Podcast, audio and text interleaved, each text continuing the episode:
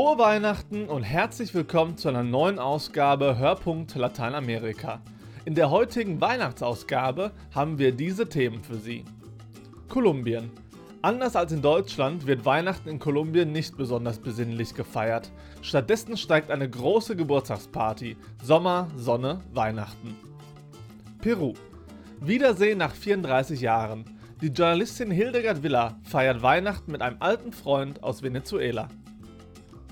Wir treten eine kulinarische Reise an, von Deutschland über Spanien bis nach Südamerika. Diese Gerichte kommen an Weihnachten bei den Mitarbeitern des Lateinamerika-Hilfswerks Adveniat auf den Tisch.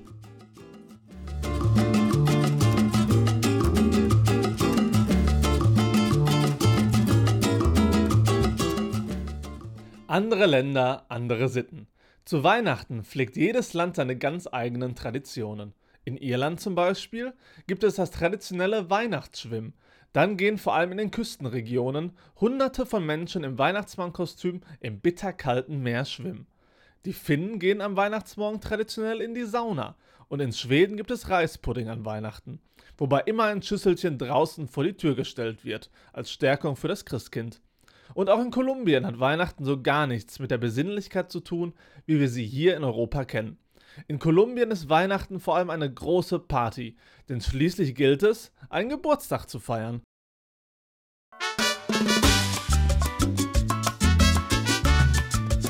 Weihnachten in Kolumbien ist alles andere als besinnlich. Es ist fröhlich, es gibt viel zu essen und die Musik muss vor allem eines sein, tanzbar. Feliz Navidad, Feliz Navidad, Feliz Navidad próspero año y felicidad. Eigentlich beginnt das kolumbianische Weihnachtsfest schon viel früher, das erklärt Thomas Jung. Der Theologe hat über 20 Jahre in Kolumbien als Laienmissionar gelebt und gearbeitet und er erinnert sich gerne an das kolumbianische Weihnachtsfest, das so ganz anders ist als hier in Deutschland. Am 8. Dezember ist Maria Empfängnis und am Vorabend geht in Kolumbien Weihnachten los. Das ist die sogenannte Lichternacht. La Noche de las Lucecitas. Das heißt, man trifft sich als Großfamilie. Alle Brüder, Schwestern mit Ehepartnern, mit Kindern kommen zusammen, 20, 25, 30 Leute. Dann werden die Lichter angemacht, entweder am Hauseingang oder auf den Fensterbänken. Die Dörfer, die, die, die kleinen Weiler, auch die Städte sind völlig erhellt an, an dem Abend. Und danach geht das Essen los. Essen überhaupt ein ganz wichtiger Bestandteil des Weihnachtsfestes, wenn nicht sogar vielleicht der wichtigste. Und was kommt auf den Tisch? Ein typisches Weihnachtsessen sind Empanadas. Empanadas, das sind Teigwaren, die gefüllt sind. Teigwaren entweder aus Weizenmehl oder aus Maismehl wird dann mit allen möglichen Dingen gefüllt, mit Hähnchenfleisch, mit Thunfisch oder mit anderen Fleischsorten und Reis. Traditionell sind das die Reste, die man vielleicht noch im Kühlschrank hat, die aber da reingefüllt werden. Äh, schmeckt hervorragend. Und am 16. Dezember beginnt dann die nächste Etappe, die Novene. Das leitet sich von der Zahl 9 ab, weil sie neun Tage vor Heiligabend beginnt. Für Bischof Omar Alberto Sanchez, der aus Catatumbo im Nordosten Kolumbiens kommt, ist das die schönste schönste Zeit des Jahres. Das gibt es in Europa nicht und wenn ich nicht in Kolumbien bin, vermisse ich das immer sehr. Während der Novene feiern wir jeden Morgen um fünf die heilige Messe. Schon als Kind bin ich dahin gegangen und die Gottesdienste sind jeden Tag so voll. Jeder versucht in dieser Zeit bei seiner Familie zu sein. Das ist wirklich die Zeit des Jahres, in der die Familie das Allerwichtigste ist.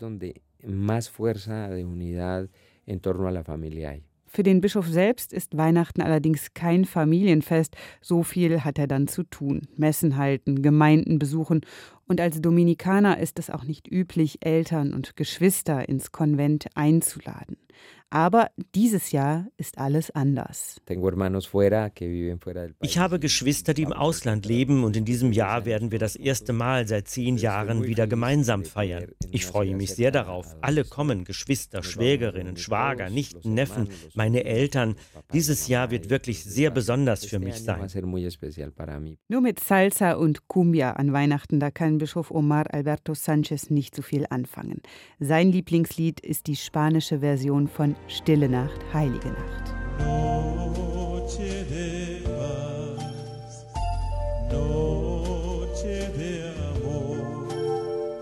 Noche de Paz heißt übersetzt Nacht des Friedens. Es ist ein sehr schönes Lied voller Nostalgie. Es hat etwas Erhabenes, die Musik und auch der Text. Es ist wirklich so wunderschön. Nacht des Friedens in Kolumbien, das seit über sechs Jahrzehnten unter dem Bürgerkrieg leidet, eine ganz besondere Aussage. Und erst ziert sich der Bischof im Interview noch ein bisschen, aber am Ende singt er dann doch. Sei Maria.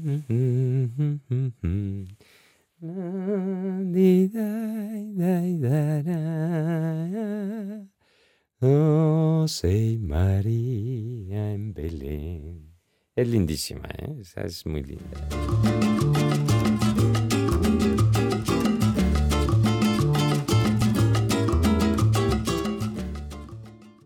Am 24. Dezember vor 34 Jahren wollte der damals 19-jährige Checo Escalona einen Feuerwerkskörper zünden, zu Ehren von Weihnachten und des Christkinds, ganz so wie man in Venezuela Weihnachten feiert, mit viel Musik, Feuerwerk und Gesang. Doch der Schuss ging nach hinten los. Der Knallfrosch riss Checo seinen linken Daumen ab. Dies geschah in einer katholischen Laiengemeinschaft in der Stadt Barquisimeto in Venezuela. Die Journalistin Hildegard Villa war damals als 18-jährige Freiwillige aus Deutschland dabei. In diesem Jahr, 34 Jahre später, werden sie wieder gemeinsam Weihnachten feiern und vorher die typischen venezolanischen Ayacas zubereiten. Allerdings in Lima, wohin Chico mit seiner Frau Lucy und dem ältesten Sohn Ephraim geflüchtet ist. Der studierte Philosophielehrer arbeitet heute als Wachmann in Lima. Seine Frau Lucy sucht einen Job als Lehrerin. Ich mache die Bananenstaudenblätter sauber. Das ist immer das Erste, wenn man Hayaka macht.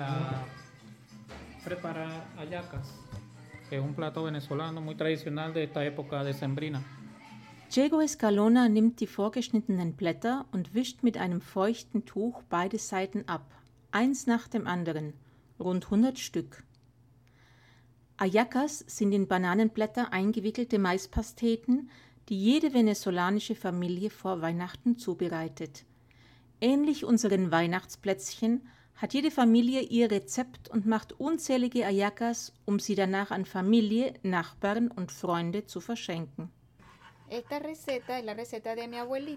Das ist das Rezept meiner Großmutter, die alles ganz klein schneidet. Ayacas zu machen, das bedeutet, dass die Familie zusammenhält, dass wir uns mögen, dass wir mit Freunden und Familie etwas zusammen machen.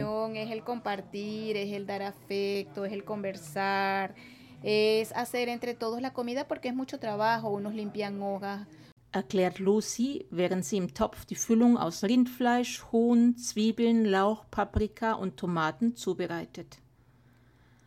Auf dem Handy hören wir dazu die rhythmischen, von Trommeln begleiteten typischen Weihnachtslieder Venezuelas. All das könnte sich genauso in Venezuela ereignen. Wir sind aber nicht in Venezuela, sondern 4000 Kilometer weiter südlich in meiner Küche in Lima, Peru. Diego Escalona, seine Frau Lucy und deren Sohn Efraim. Es ist das erste Mal, dass ich Ayacas in Peru mache, dass ich hier selbstgemachte Ayacas esse.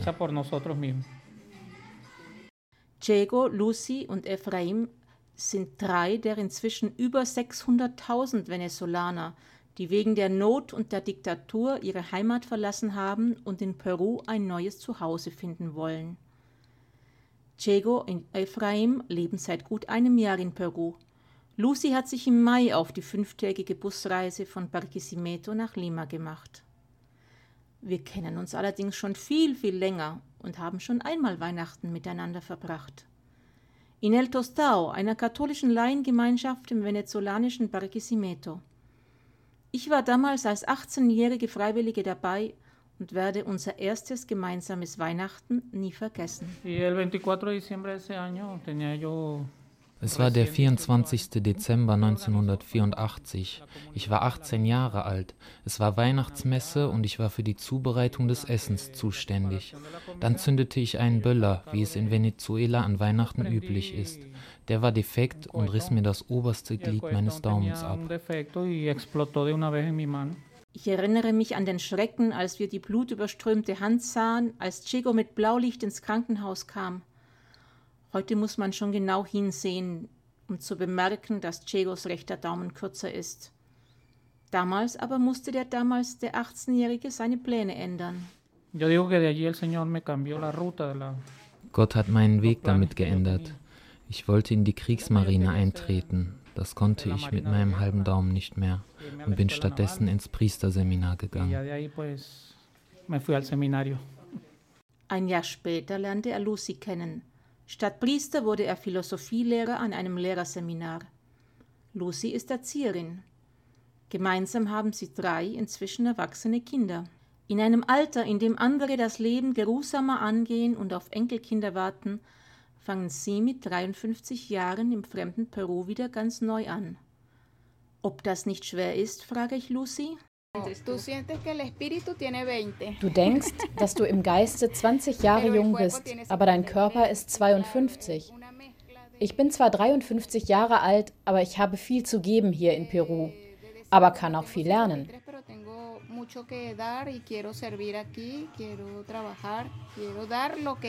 sagt Lucy mit einem Lachen. Peru gibt zwar allen Venezolanern eine Arbeitserlaubnis, aber der Arbeitsmarkt ist äußerst prekär und hart umkämpft. Lucy begleitet heute aushilfsweise behinderte Kinder in einer Schule. Diego arbeitet als Wachmann, Sechs Tage pro Woche, zwölf Stunden jeden Tag, dazu kommen noch vier Stunden Fahrzeit. Dafür erhält er den Mindestlohn von umgerechnet knapp 250 Euro. Und dennoch ist dies ein Vielfaches mehr als in Venezuela, wo der Lohn nicht mal mehr fürs Essen gereicht hat. Auch die Lebenspläne des 27-jährigen Sohnes Ephraim kamen durch die Migration nach Peru durcheinander. Ah, in Venezuela studierte ich Musik, gab Musikunterricht und hatte außerdem Buchhaltung gelernt. Ich fange hier neu an, wir spielen auf der Straße oder Festen oder sonstige Anlässen.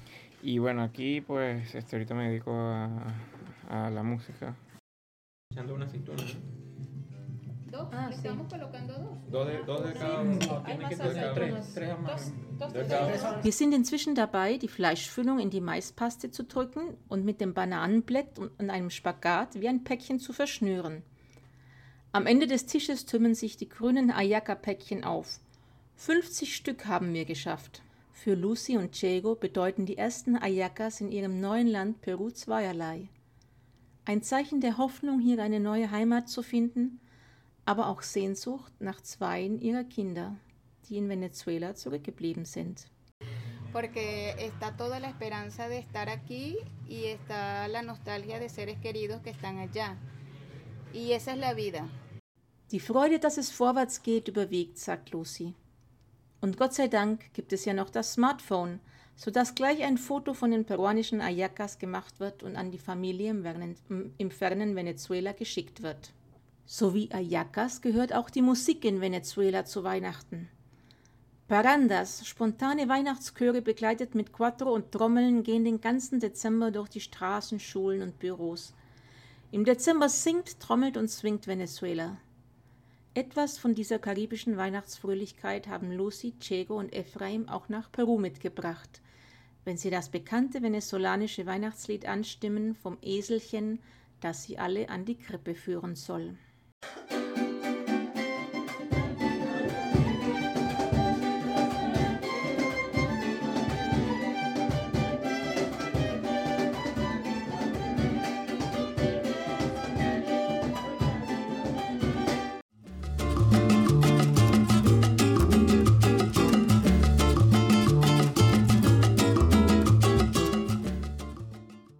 Gans, Pute, Fisch, Glühwein. Weihnachten ist nicht nur das Fest der Liebe, sondern auch das Fest des Schlemmens.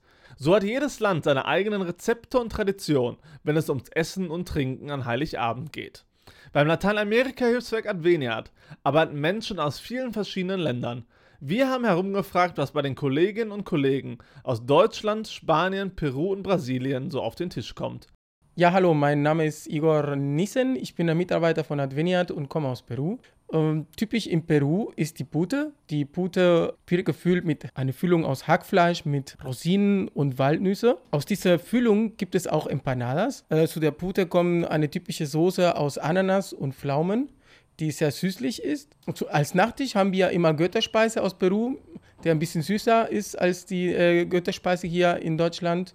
Und zu trinken gibt es dann halt Sekt und Wasser. Wir springen von Peru rüber nach Deutschland. Darüber berichtet Nicola van Bonn, Redakteurin beim Blickpunkt Lateinamerika.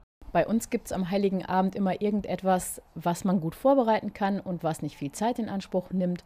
Deswegen gibt es Lammrücken mit Bohnen und Kroketten und zum Nachtisch Eis. Das macht die Kinder super glücklich. Es arbeiten viele Spanierinnen und Spanier bei Adveniat. Was bei denen auf den Tisch kommt, darüber erklärt uns ja zuerst Monika Herrero auf. Bei uns kommt Weihnachten auf den Tisch etwas typisch Spanisches, ähm, Brasse, das ist ähm, Besugo, also das ist ein Fisch. Typisch Spanisch auch eine Fischsuppe. Wir essen gerne Turrón, sowohl weich als auch hart. Das ist so ein Nougat-Mandelzeug. Und bei uns in der Familie wird auch gerne gegessen ein Gebäck. Ähm, das ist Hefeteig und gefüllt mit äh, Walnüssen. Und wir trinken sehr gerne Anis zu Weihnachten. Bei der Vielzahl an Spanierinnen reicht es natürlich nicht nur eine Stimme zu hören. Deswegen hier noch eine zweite von Maria José Valenzuela aus dem Referat Mexiko und Venezuela. Also bei meinen Eltern gab es immer Pute und als Nachtisch gibt es einfach Eis oder Kuchen, ganz viel und äh, vorher natürlich ganz viele Tapas. Alioli mit Baguette, Calamares.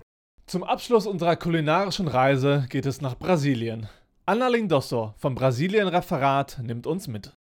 Das heißt, bei uns essen wir äh, äh, Truten und äh, ist gefüllt auch mit Pflaumen, aber alles getrocknete Früchte. Und Reis gibt auch so eine Art äh, Risotto, aber nicht italienisch, sondern brasilianisch, trocken. Und es gibt auch eine Art Kartoffelsalat. Aber ganz anders als hier, der Kartoffelsalat kommt sehr verschiedene Gemüse rein, gerieben wie Möhren, kommen auch Apfel, also verschiedene Obstsorte, wird mit Mayonnaise gemischt. Wichtig ist auch, dass auch besonders Nordost Brasiliens ist man sehr viel Fisch äh, und gibt auch so eine Art Krokette. Diese Krokette ist äh, mit äh, Stockfisch gemacht. Was ist sehr wichtig ist, auf den Tisch kommt sehr viel Obst. Wird nicht viel Wein getrunken Nordostbrasilien, wo ich herkomme, sondern mehr Bier.